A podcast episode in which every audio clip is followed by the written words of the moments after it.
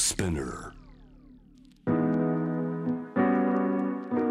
グローバーがお送りしています。J-Web シャムダープラネット今夜7時台のパートナーは早稲田にある甘露中国語教室を主催。シエ・シャオランさんです。よろしくお願いします。よろしくお願いします。2022年版義務教育課程標準発表。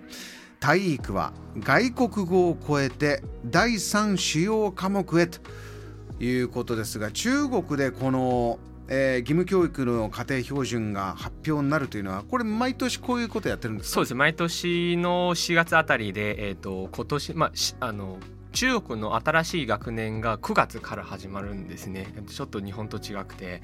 なので4月発表したこの,、えー、と標あの家庭標準があの9月から実施し始めるんですね。じゃあこれが発表になって各学校はえーそれに合わせて9月から授業を始めていく。これいつ発表になったんです？えっ、とこれは4日前でした。21日で発表しましたね。はい。発表になってこんな風になるのちょっと驚きのニュースなんですか？そうですね。結構皆さん議論になりましたねこれが。なぜかっていうと体育が外国語を超えてあの3位になるのがあのみんな皆さん昔、まあ、夢みたいというかありえないっていう感じの存在だったんですね。はい。この第3番目の主要科目っていうのはそれぐらい大切にやるってことは単純に授業のコマ数が多くなるとかそういうことなんですかそういうことですね。はい。はあいやこれ日本でもあんまり考えられないですよね。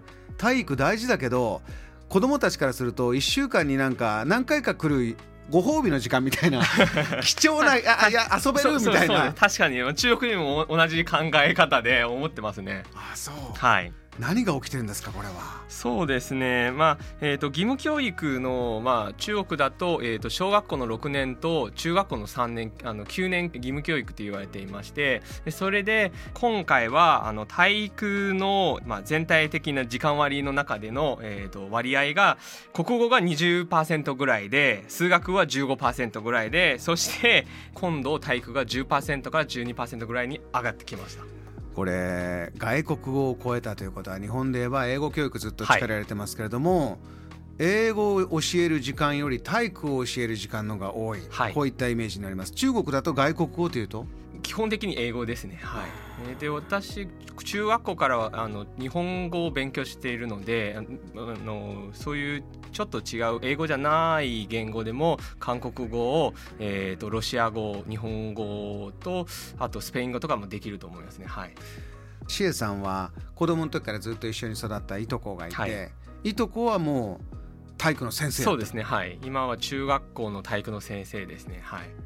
これ先生はやっぱり嬉しいという反応ですか？どうですか？えそうです、まあまあまあ、昔は結構ね体育の先生に対してはなんかあってもなくてもいいっていう 存在だったんですけど切ないですね、はい。やっぱり数学国語、うん。とあと外国語が、えっと、点数が取れるからでそれでえあの、まあ、これからまあ中学に入って大学に入ってもそれで問われ、まあ、そういう成績が必要なんでで体育の点数は誰も、まあ、問わないっていう 感じになると思いますね。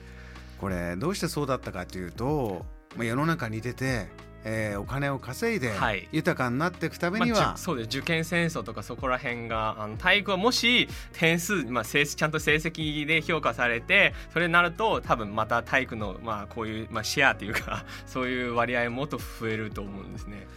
これ今議論になってるとおっしゃいましたけれども、中国で起きてる議論っていうのは、ちょっと心配だということなのか？い両方両両方両方ありますね、えー、と心配なんかこここまで外国語をそんなにしていいのかって外国語今回はさっき体育の体育健康の授業の半分ぐらいのあの6%から8%ぐらいになりましたねなので半分ぐらいになってこれで大丈夫なのかとかそういう心配もありましてその代わりに、えっと、私と同じ世代90年生まれなんですけど私と同じ世代の人は本当に子供の頃の体育の授業がちゃんとやったことないっていう。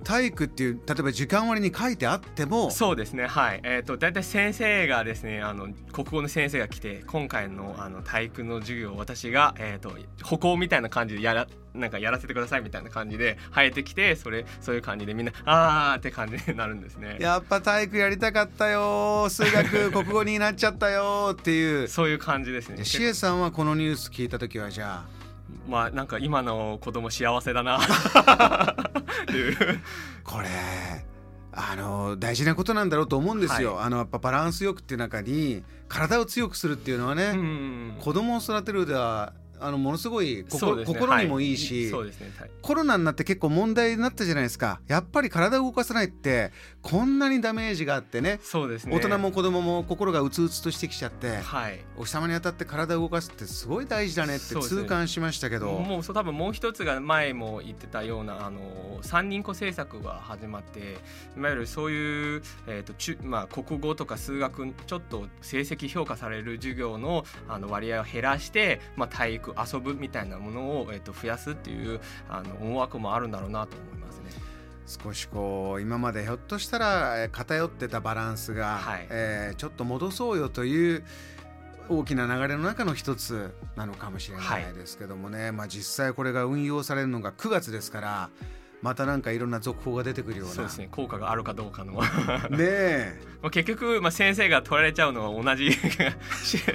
そうでもあ時間、まあ、時間割の中に割合が増えても、えー、と先生がこれこの授業私は使いますみたいな感じになると、まあ、全く同じだっていう ことになっちゃいますね。結局その増えた体育の時間が数学の先生が入ってきたら一緒になっちゃうけどはい、またあの始まった時あたりにはこうねいとこの体育の先生にねねはいお話聞いてまたこの番組で教えていただきたいとはい思います。すごく楽しみにしてます。